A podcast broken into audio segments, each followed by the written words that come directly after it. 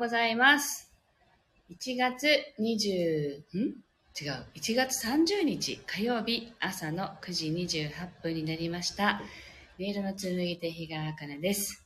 この番組は沖縄県浦添市から今感じる音をピアノで奏でてお届けしています。はい、えっと、昨日のね、あの、お昼12時から、えっと、心、体、魂？順番間違ってるかもしれないけど心魂体？違うな。心体魂。三位一体コラボセッションのねあの一緒にセッションをしている K さんとみちさんと私の3名でライブ配信をさせていただきました。あのちょうどこのねライブの時にみんな聞きに来てくださった方もいらっしゃってありがとうございました。アーカイブもね残ってますのでぜひあのご視聴いただけたら嬉しいです。はい今日はこれから弾いていきますけれども今ね9時半頃にねお友達が来ることになっていて待っているのでもしかしたらもうね短い時間で途中で終わっちゃうかもしれないんですけど時間がある限り配信していきたいと思います。では1曲目を弾いていきます。心をね整えると題して弾いていきますのでぜひ深い呼吸を意識しながらねあの吸う吐く両方ともこうどれぐらいこう自分のね肺の中に空気が入るのかなっていうこう限界までね あの吸ってで限界まで吐き切るっていうところまでぜひそういうことを意識しながらねあの呼吸してみてください。はい。そして心がどんなことを感じているのか。そして今どんなね体の状態なのかというのをご自身をたくさん感じながらお聴きください。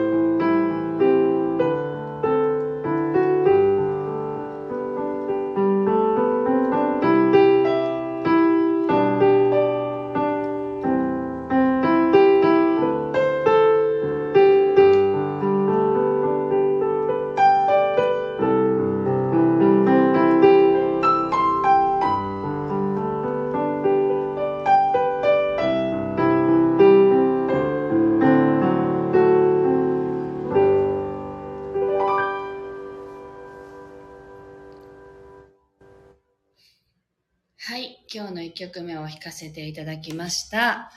えー、っと、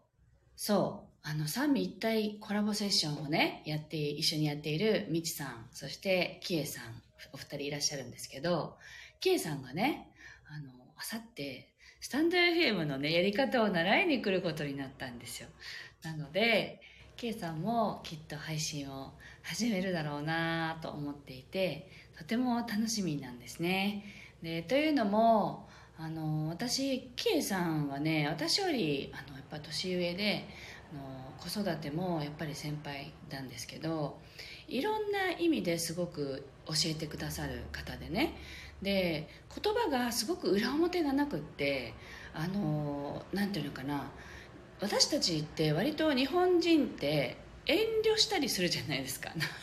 なんていうのかな。ここれを言ったら相手がどう思うかなとか。そういうことを考えすぎて思うように言葉を発しないみたいなことってよくあると思うんですけどまあキエさんって意外とスパッとねあのノーもイエスも言ってくださる方でなんかそこが私とても好きで何て言うんだろうあの、まあ、だからといってね相手がどう思うかを考えてないで走ってるっていう感じではないと思うんですけど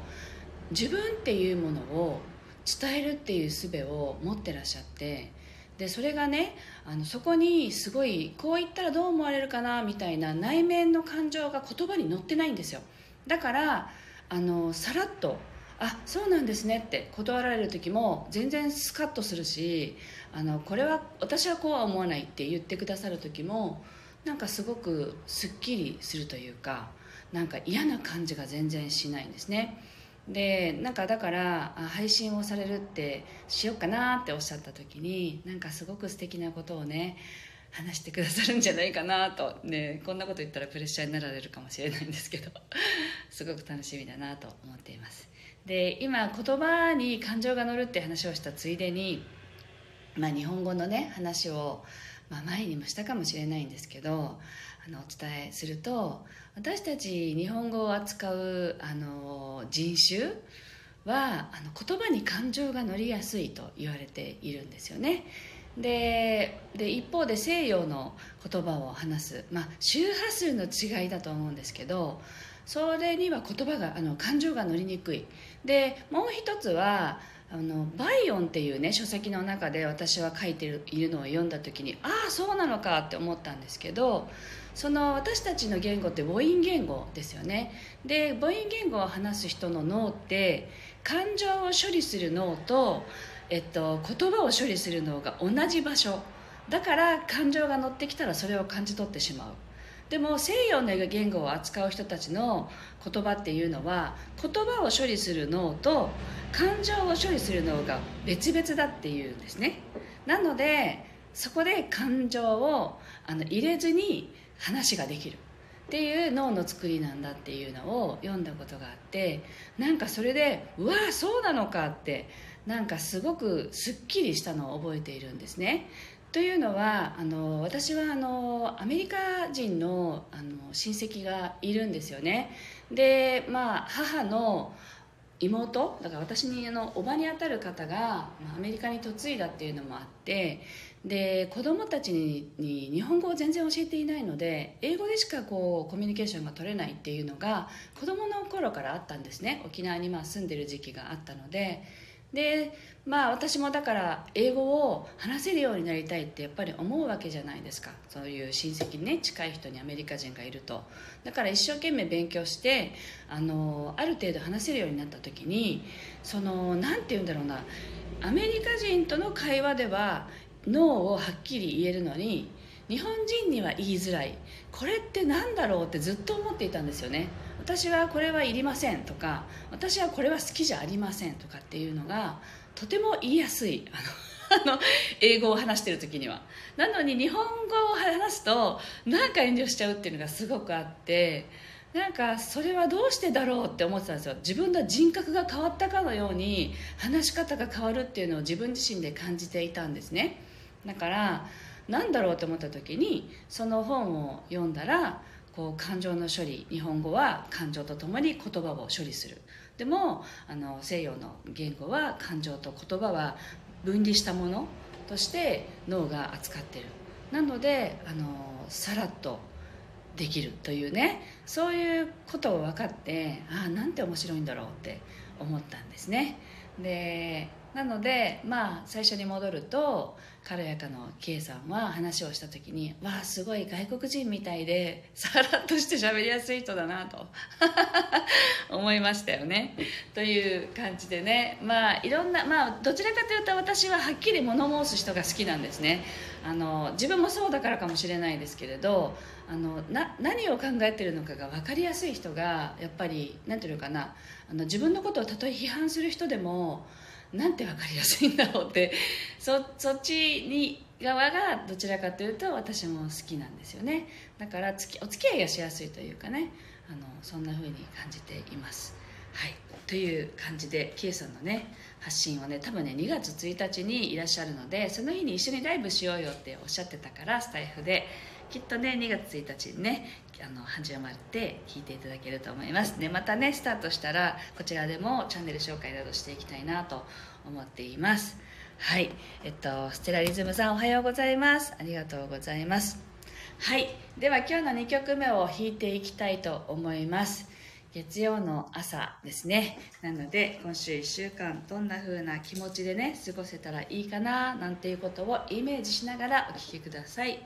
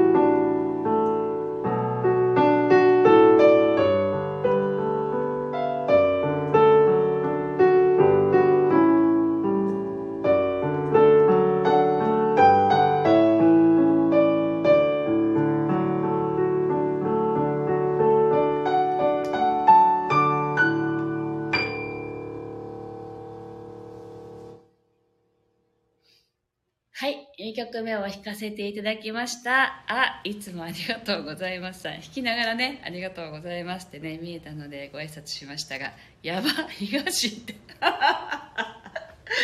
なんかすごい、この反応すごくいいです。ありがとうございます。はい。えっと、実は、もうね、まあ、2曲弾いたので、そろそろ終わりますけれど、えっと、土曜日にね、ピアノの私のレッスン生の発表会というか演奏会っていうのをね空港ピアノでやったんですよねで場所を借りずにあの気軽にやった方がいいなと思ってたんでそしたら皆さんねすごい緊張ながらも頑張ってくださってうまく弾けなかったっていう方が多かったですけどあの弾ける喜びを楽しむためにやっぱり皆さん習いに来てると思うからなんか変にね格式ばった発表会はしたくないなと思っていたので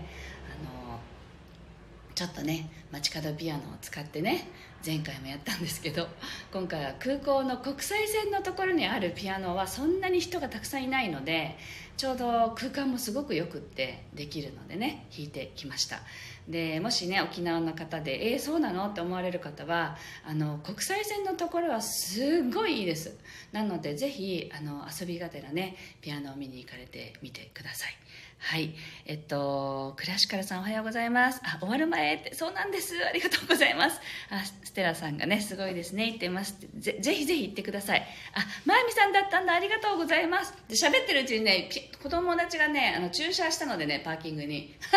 ここで終わります。皆さん今日もありがとうございました。あ格式バッター 格式そうそういう書き方だったら格式バッタでもいいですね。式を楽しみながらでしたよ。はい。では、えー、っと今日の素敵な一日をお過ごしください。ありがとうございました。